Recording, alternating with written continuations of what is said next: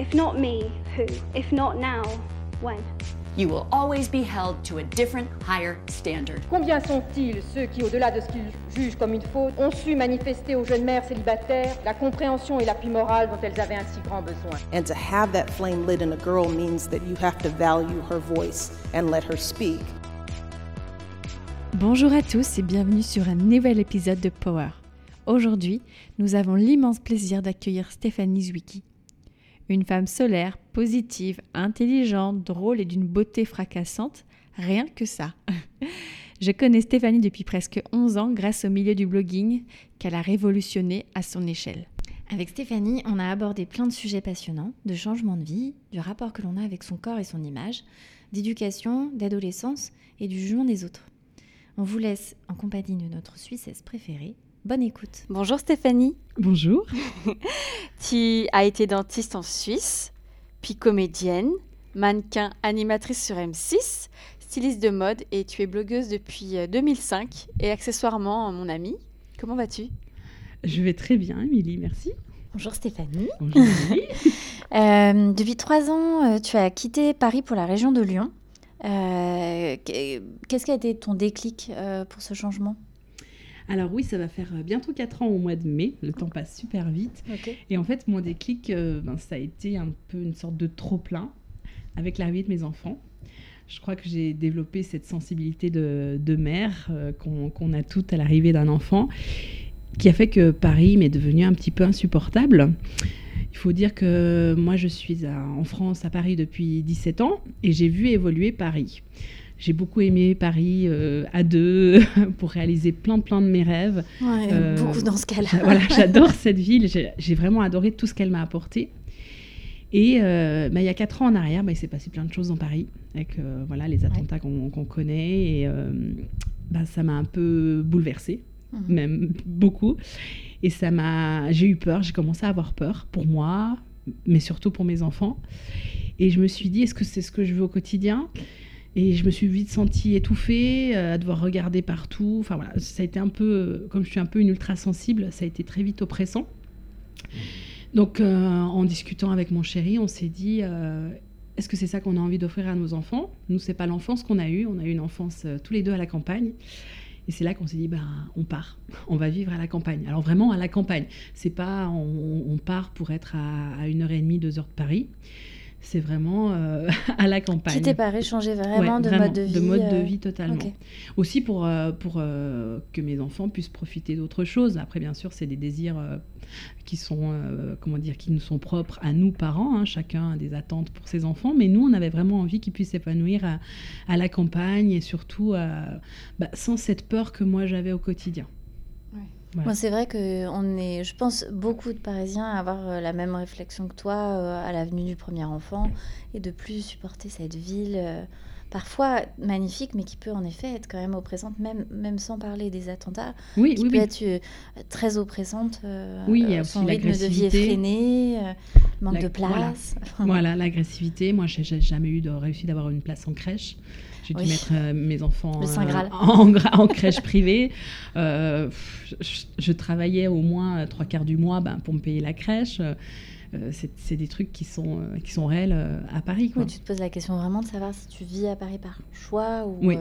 ou, pour, ou pour finalement être simplement près de ton, près de ton emploi. Quoi. Voilà, Donc, exactement. Après, ben, nous, on a aussi la chance de pouvoir, soit mon chéri, soit moi, de pouvoir faire quand même des métiers qui ne sont pas forcément centralisés à Paris. Mhm. Ça, donc ça, c'est aussi une, une, réalité. Revenons-en du coup au tout début. Oui.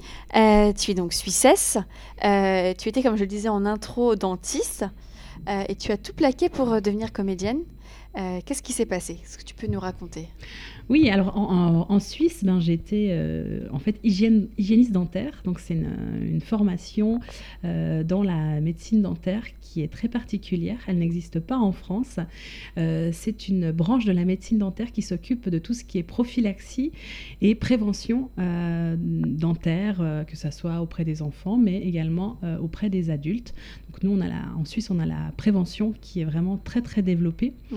Et c'est un métier à part. on a euh, la possibilité d'avoir son propre cabinet, d'être indépendante et avec nos propres euh, patients.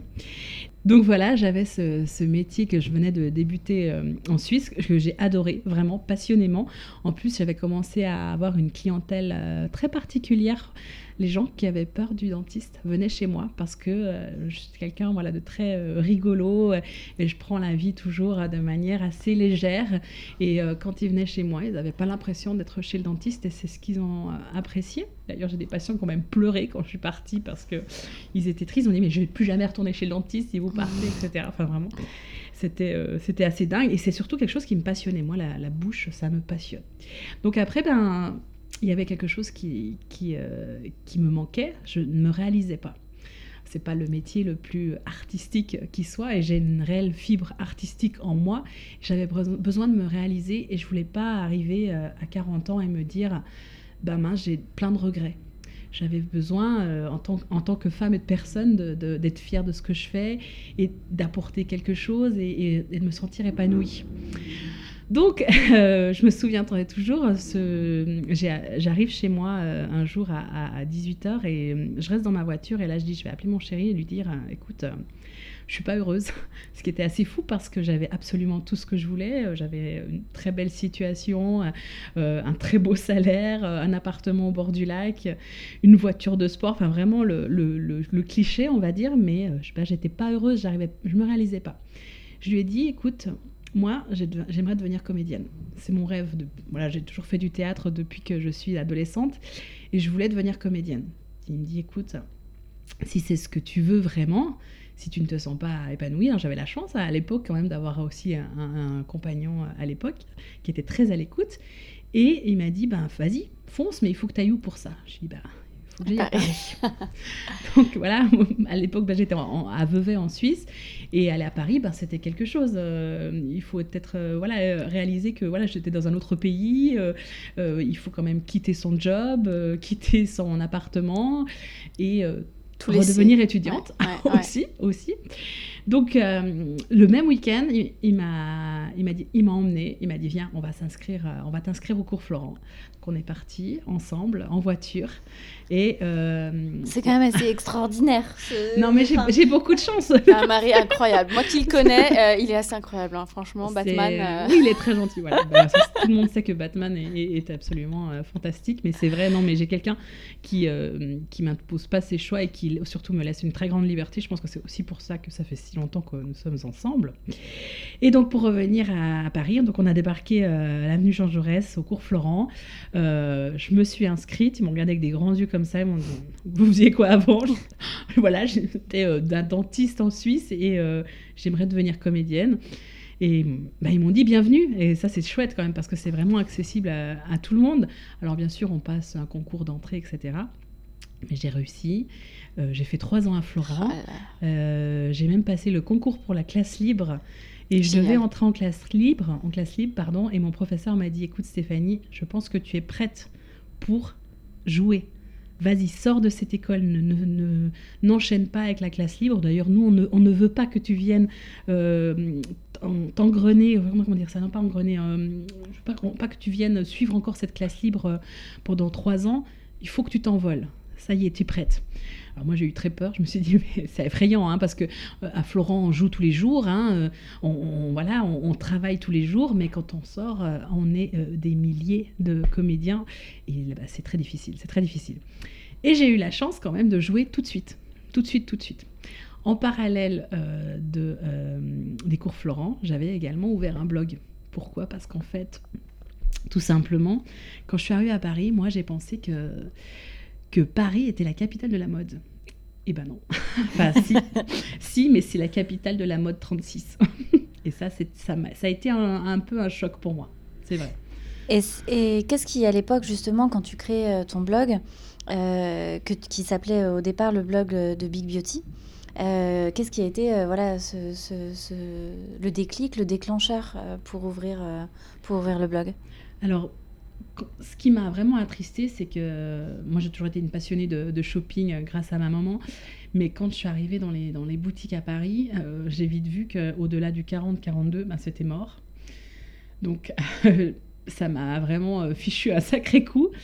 Mais j'ai quand même, parce que je suis voilà, une, une chopeuse invétérée, j'ai quand même trouvé des pièces. Et c'est en allant sur Internet pour trouver des adresses je suis tombée sur un forum à l'époque qui s'appelait Vive les Rondes et voilà où les filles s'échangeaient des bonnes, euh, des, des bons plans, des bonnes adresses, etc. Donc je suis allée m'inscrire en me disant et les filles, où est-ce que vous vous habillez euh, quand vous faites euh, une taille 50 à Paris? Et c'est là que j'ai commencé à avoir aussi des petites adresses et que j'ai commencé à partager ce que j'ai trouvé moi et en parallèle, euh, je vous dis, ça remonte quand même à pas mal d'années, ça, et ben maintenant 15 ans cette année, euh, elle avait ouvert euh, sur le blog une section, sur le forum, pardon, une section blog. Et donc on a créé le, premier blog pour pouvoir échanger les photos aussi. Parce qu'on a commencé à prendre des photos mhm. les unes et les autres de nos tenues, avec les APN, les petits appareils photos sur, sur le coin d'une table, et on partageait notre petite tenue. Enfin, nos petites tenues. On partageait nos tenues surtout.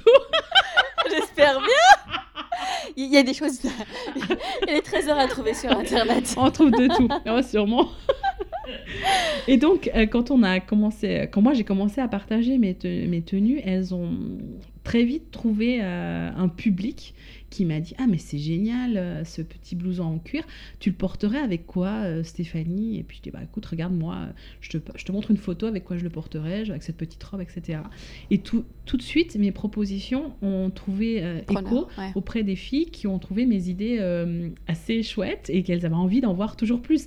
Et à l'époque, c'était aussi une quantité de tenues que je proposais tous les jours. Je me prenais en photo avant de sortir chez moi, de chez moi et que je balançais sur, sur mon blog. C'était assez fou, quoi c'était pas du tout euh, prémédité, c'était euh, dans le but de partager euh, sur l'instant, etc. Et bah, ça a pris de l'ampleur. Ensuite, ben, je, suis partie de ce forum en créant un blog sur Overblog à l'époque.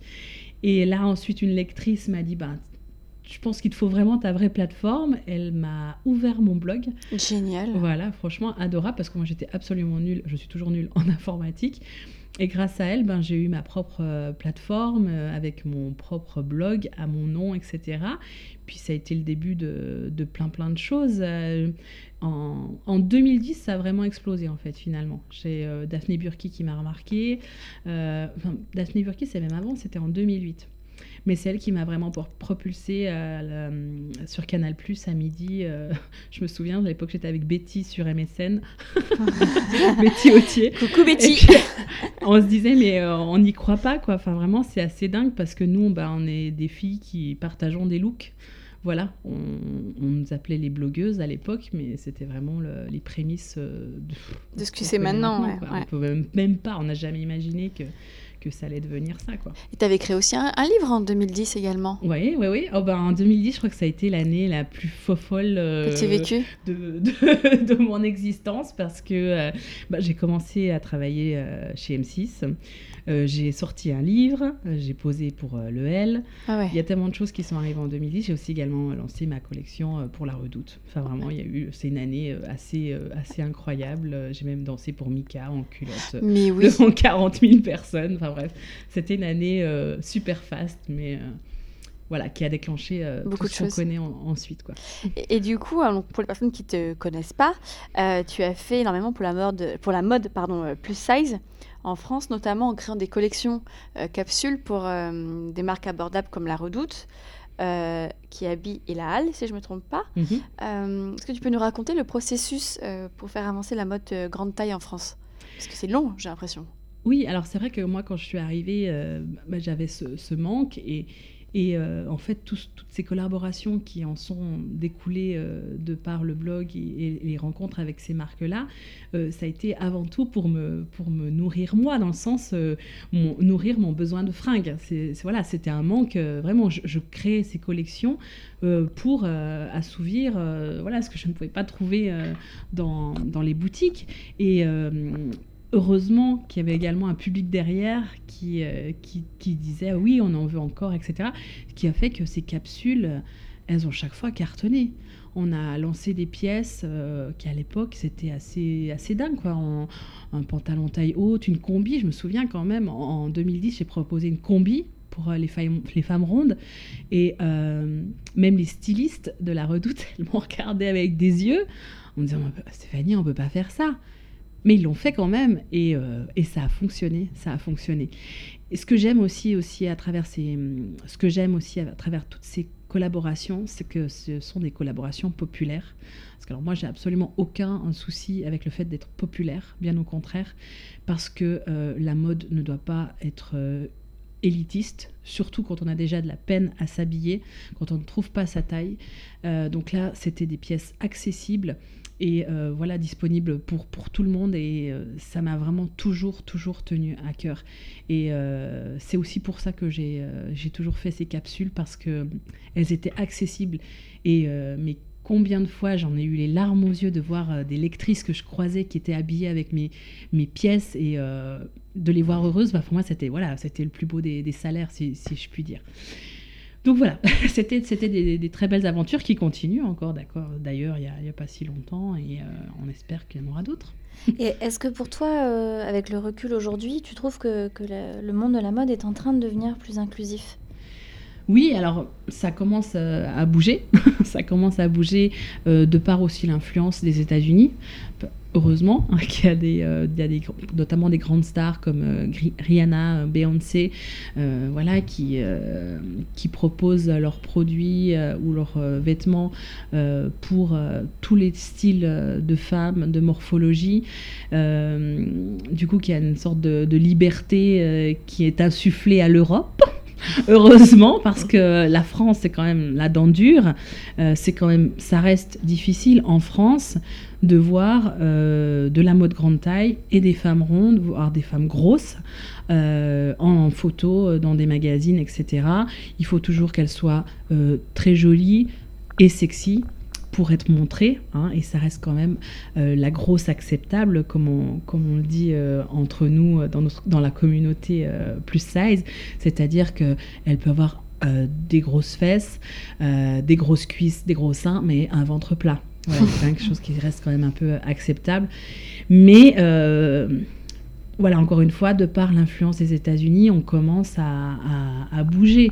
Et il y a de plus en plus de marques, euh, notamment bah, comme La Redoute, là, qui, euh, qui ouvrent leur collection.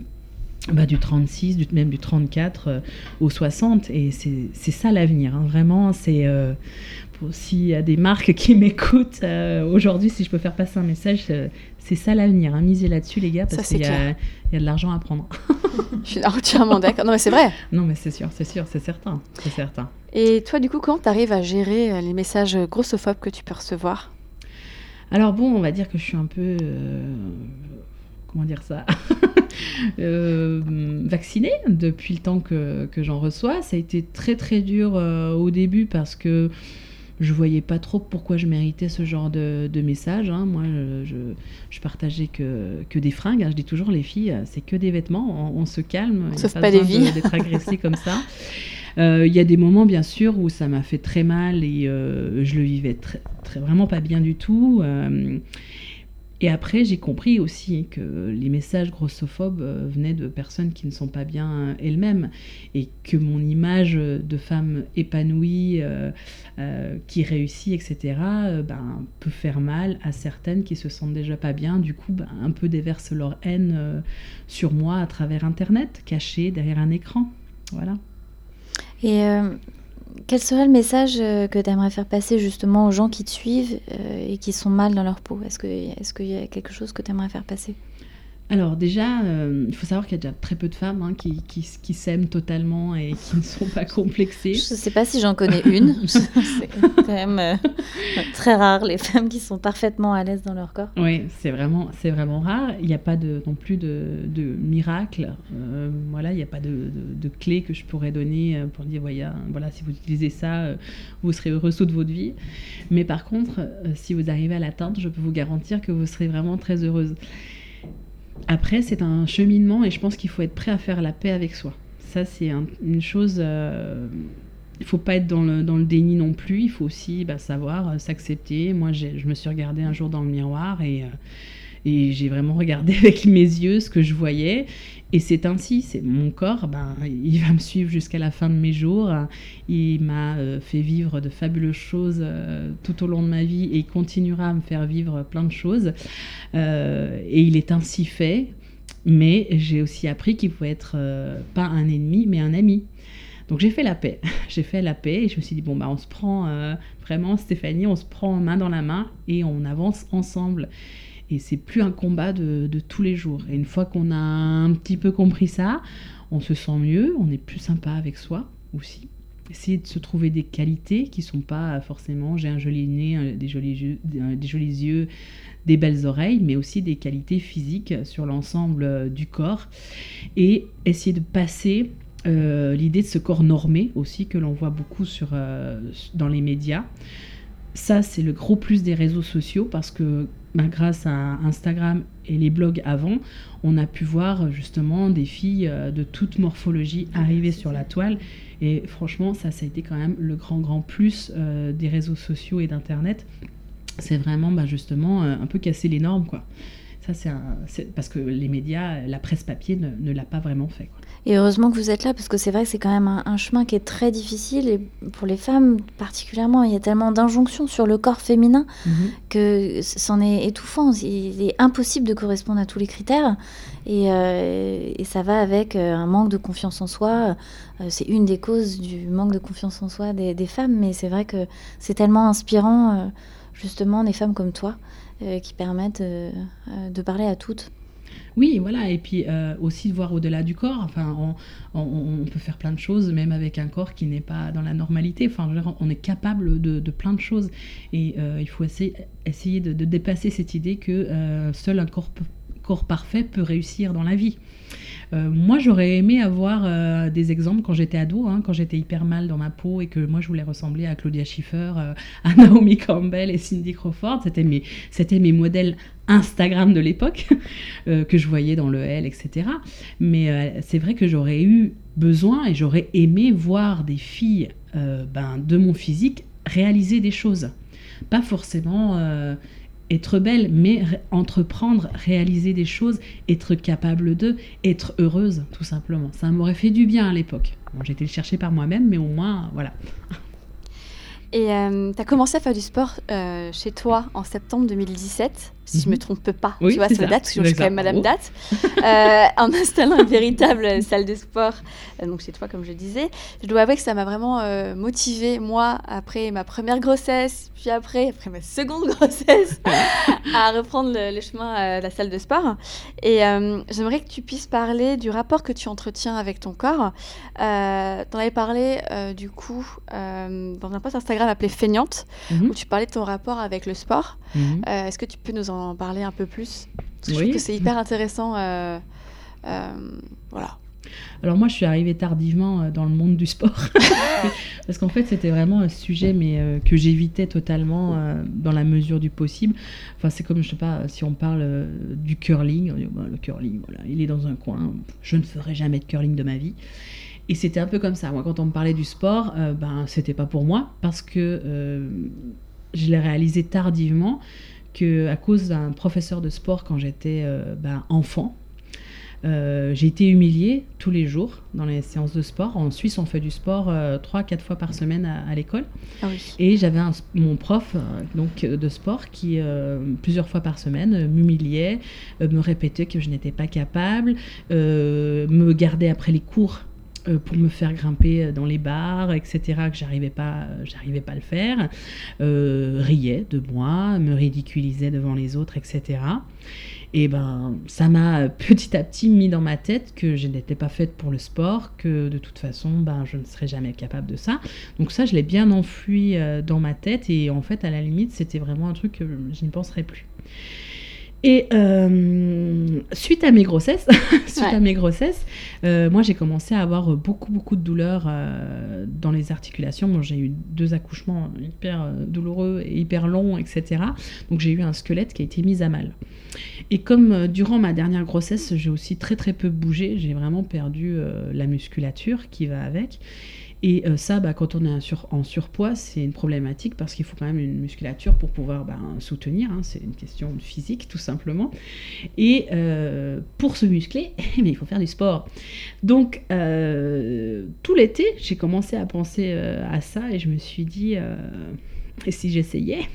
Et si j'essayais? Parce que ça fait longtemps que je n'ai pas essayé. En fait, je n'ai même jamais essayé. j'ai fait de la danse quand j'étais adolescente, etc. Mais la danse, je trouve que c'est un plutôt côté ludique, c'est pas vraiment sportif. Enfin, c'est sportif, attention, hein, mais dans le sens, c'est plutôt ludique. et le, faire du sport, bah, je m'étais jamais lancée. Donc comme je vis à la campagne et que euh, j'avais une question de praticité euh, pour euh, praticité pardon oui praticité oui, une question de praticité pour pour accéder aux salles de sport je travaille chez moi. S'il faut encore faire une demi-heure de route aller aller sur la salle de sport revenir une demi-heure se doucher etc enfin ça aurait été impossible. Donc comme j'ai de la place chez moi je me suis installée une salle de sport. Voilà. Et euh, c'est ce que je fais le matin. Euh, je m'habille directement en tenue de sport. Je vais déposer mes enfants à l'école. Je reviens et j'ai commencé. Alors j'ai commencé vraiment, euh, ce que je dis toujours à mes lectrices, au niveau moins 1000, vraiment. je faisais vraiment très très peu de, pardon, de vélo elliptique. Au début, je faisais 3 à 5 minutes ce qui est vraiment pas, pas grand chose, mais je le faisais. Et ce que j'ai toujours gardé en tête, c'est quoi que tu fasses, c'est toujours mieux que rien.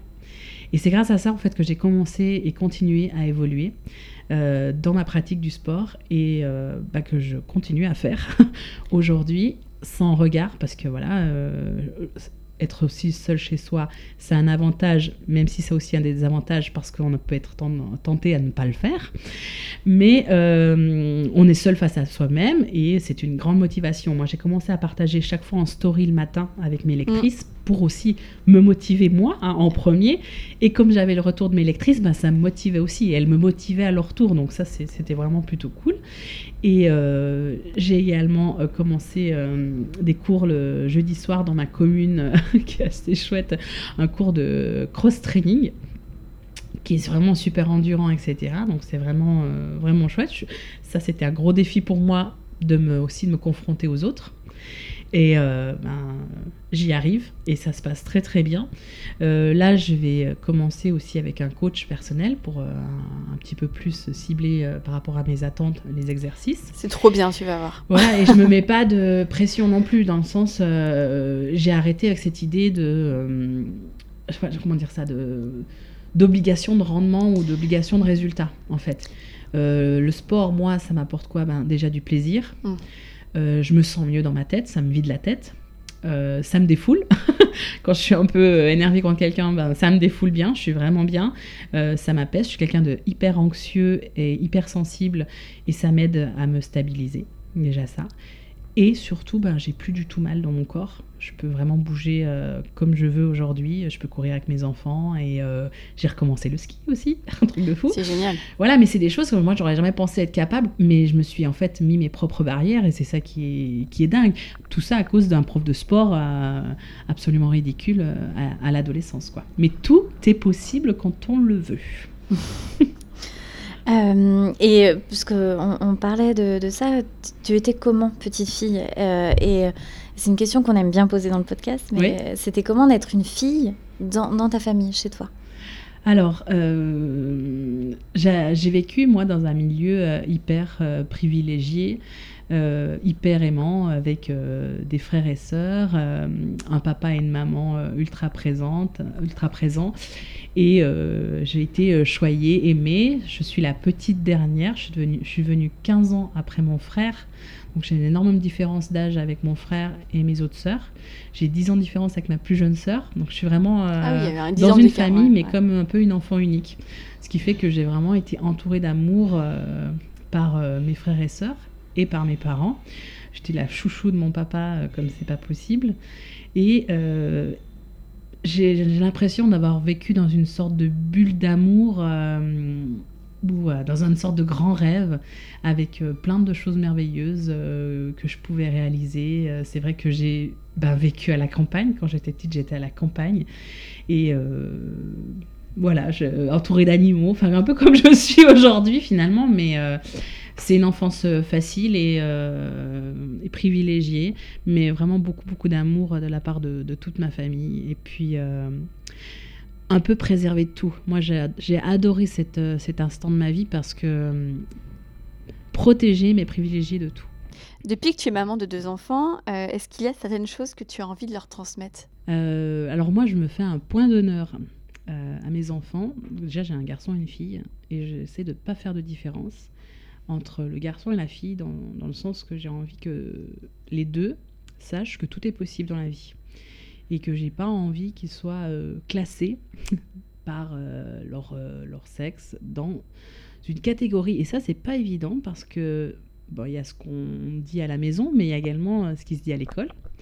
Parce que moi, j'entends déjà mon fils dire ça, c'est pour les petites filles. Et c'est un truc qui me rend dingue. Hein. Moi aussi, mais, si ça peut te rassurer, c'est vrai que c'est très dur de lutter contre ce que leur apporte la société. C'est ça, exact. Euh, j'apprends aussi à ma fille, euh, enfin, je, par exemple, quand je fais des compliments à ma fille, j'essaye de ne pas en faire sur son physique. Hmm. Ça, c'est aussi important, parce que j'ai remarqué aussi qu'on dit plus facilement aux petits garçons qui sont forts, qui sont courageux, etc. Et qu'aux aux petites filles, oh, mais es, oh, ce que tu es jolie, ce que tu es mignonne, ce que tu es belle, etc. en premier. Et je... Mais c'est pas évident hein, parce que bah, c'est une sorte d'automatisme. Donc j'essaye vraiment de ne pas dire ça en premier à ma fille. Bien sûr, je, lui dis qu'elle est belle, je dis à mon fils qu'il est, beau, mais euh, j'essaye d'avoir d'autres compliments euh, à faire euh, à ma fille aussi. Je trouve que c'est très important. Et aussi, j'apprends, et ça c'est important pour moi, qu'il y a ben, des physiques différents. Parce que ça c'est important, parce que ça commence déjà aussi à l'école. Euh, j'entends toujours, des fois, mon, fils me dit Maman, t'as des grosses fesses ben, Je lui dis Oui, maman, elle a des grosses fesses, c'est comme ça. Euh, il y en a des grosses, il y en a des petites, euh, c'est comme ça. Il y en a qui tombent, il y en a qui sont très hautes. Et je trouve que c'est important de ne pas en faire une diabolisation, par exemple, du surpoids. il a raison de dire que je suis grosse, mais je veux pas que ça soit quelque chose de négatif. C'est un adjectif, mais c'est pas négatif. Et euh, souvent, je lui dis, oui, tu vois, maman, elle est grosse, mais tu as vu comme maman, elle fait du sport? Euh, maman, elle fait, euh, elle fait voilà, des photos pour un magazine. maman, elle est heureuse. et ça, c'est important qu'il le sache. Et ça vient des parents. Beaucoup de choses viennent des parents. Et pour moi, c'est vraiment quelque chose de très important, comme par exemple, je ne commente pas le physique des gens devant mes enfants. Mmh c'est des habitudes à prendre, hein, euh, voilà, euh, toutes bêtes, mais je trouve que c'est important de ne pas commenter le physique des gens devant, devant les, enfants parce qu'ils reproduisent ce que nous on, fait.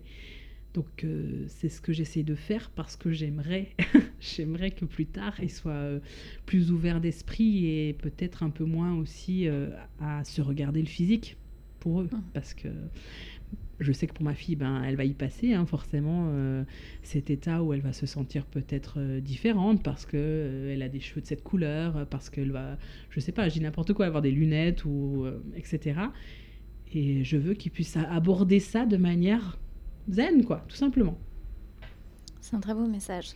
Et c'est vrai que ça demande énormément d'efforts. Euh... self-control, parce que des fois, tu, dis des choses et tu te rends même pas compte que tu as dit un truc. Oui. Euh, ouais, ça demande de déconstruire tous, tous tes automatismes, et on en a tous, et même quand on a des convictions féministes euh, ou qu'on veut vraiment inculquer l'égalité euh, à nos enfants, c'est vrai que ça demande un réel une prise de recul au quotidien sur ce qu'on peut dire, sur la façon dont on envisage les choses. Il y a pas mal de fois où ouais, on, on s'en rend pas compte en fait. Et ah, il faut, il faut s'analyser en permanence. Euh, et c'est vrai que particulièrement quand on a euh, des enfants de, des deux sexes, pour ne pas faire de différence. Ça, c'est euh, important. Et puis, par exemple, aussi, j'essaye de pas... là, ils vont commencer, ma fille va commencer à choisir un sport. Elle m'a dit l'autre jour le foot, parce que son frère fait du foot. Voilà, elle va faire du foot. oui. C'est comme ça il faut essayer, mais, mais c'est sûr que c'est une déconstruction déjà euh, soi-même, hein, parce que même si on est euh, féministe, si on est sensibilisé euh, à la cause, ben c'est pas facile. Non, c'est sûr. Et comment on parlait de tes enfants Est-ce que tu, tu, tu, veux bien partager avec nous comment tu as vécu ta maternité pour l'un et, et l'autre de tes enfants? Oui, alors il faut savoir que moi, à la base, euh, j'étais pas enfant du tout. Euh, j'aimais bien les enfants des autres parce que c'était les enfants des autres et pas les miens. Euh, j'ai fait un enfant tardivement parce que je me voyais pas mère du tout. je me suis sentie mère très tardivement le jour de la naissance de mon fils, mhm. vraiment. Même le, quand j'ai accouché, euh, j'ai dit à mon conjoint, je pense qu'on fait une grosse bêtise. bon, surtout mais vraiment, mais vraiment. mais voilà, maintenant, j'aime mes enfants plus que tout, mais euh, j'aime mes enfants. Je suis pas une, femme voilà qui aime, qui aime, tous les enfants. C'est un peu un peu étrange, mais voilà. Et euh, j'ai vécu la grossesse de mon fils hyper bien, vraiment. J'ai eu la chance d'avoir une excellente euh, grossesse euh, avec aucun souci, euh, même si on me surveillait comme l'huile sur le feu parce que je suis en surpoids. Mais bah, voilà, je, n'ai rien eu de tout ce qu'on me prédisait. la grossesse de ma fille, c'était un peu plus compliqué parce que ben, j'étais déjà dans cette optique de partir de Paris. Voilà, j'ai vu les mois défiler euh, assez vite. Euh, j'ai fait un peu moins attention à, elle parce que voilà, elle était prise un peu dans le truc. moi, j'étais très focalisée sur mon fils aussi. Ça arrive souvent un point de deuxième grossesse. Oui, c'est, enfin, je trouve que c'est vraiment quelque chose, un ressenti assez différent. j'ai fait pas mal d'allers-retours pour les travaux entre Paris et, et, Lyon aussi pour la maison. Et elle est arrivée au mois de décembre euh, rien n'était prêt, mais parce qu'on allait déménager aussi, voilà. Et euh, mais, mais bon, bah, ça s'est fait, quoi. Hein. Moi, même si on n'a pas des plans euh, de tout près, ben, ça se passe quand même très très bien. Et on voulait savoir si tu avais déjà vécu du sexisme au cours de l'une de tes carrières. Alors, la télévision, c'est assez terrible pour ça. le sexisme à la télévision, c'est ultra présent. Moi, j'ai quand même fait cinq saisons sur, sur la chaîne M6. Et euh, c'est voilà, euh, du, euh, comment dire ça, du preneur de son au caméraman, il y a quand même toujours des petites remarques sexistes.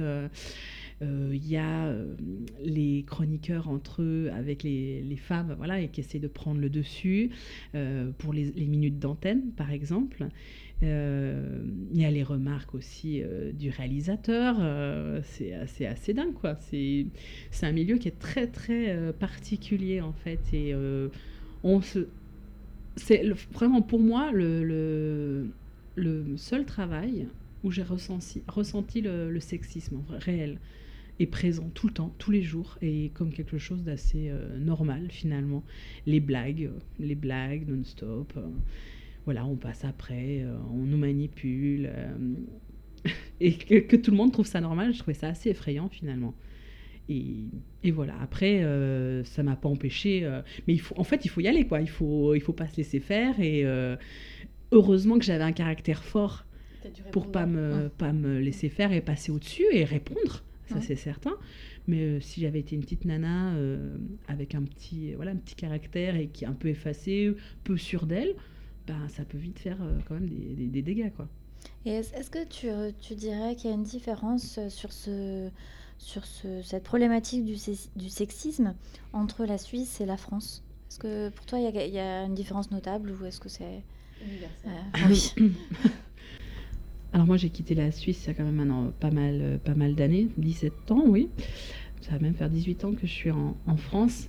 Mais il y a quand même, alors dans notre petit pays beaucoup de clichés euh, qui sont ultra présents. Euh, il faut savoir que dans un couple moyen, on va dire, avec des enfants, c'est beaucoup la femme qui reste à la maison euh, pour, pour garder les enfants. Il y a les systèmes quand même de crèche et de garde qui sont peu présents parce que la mère est présente au foyer.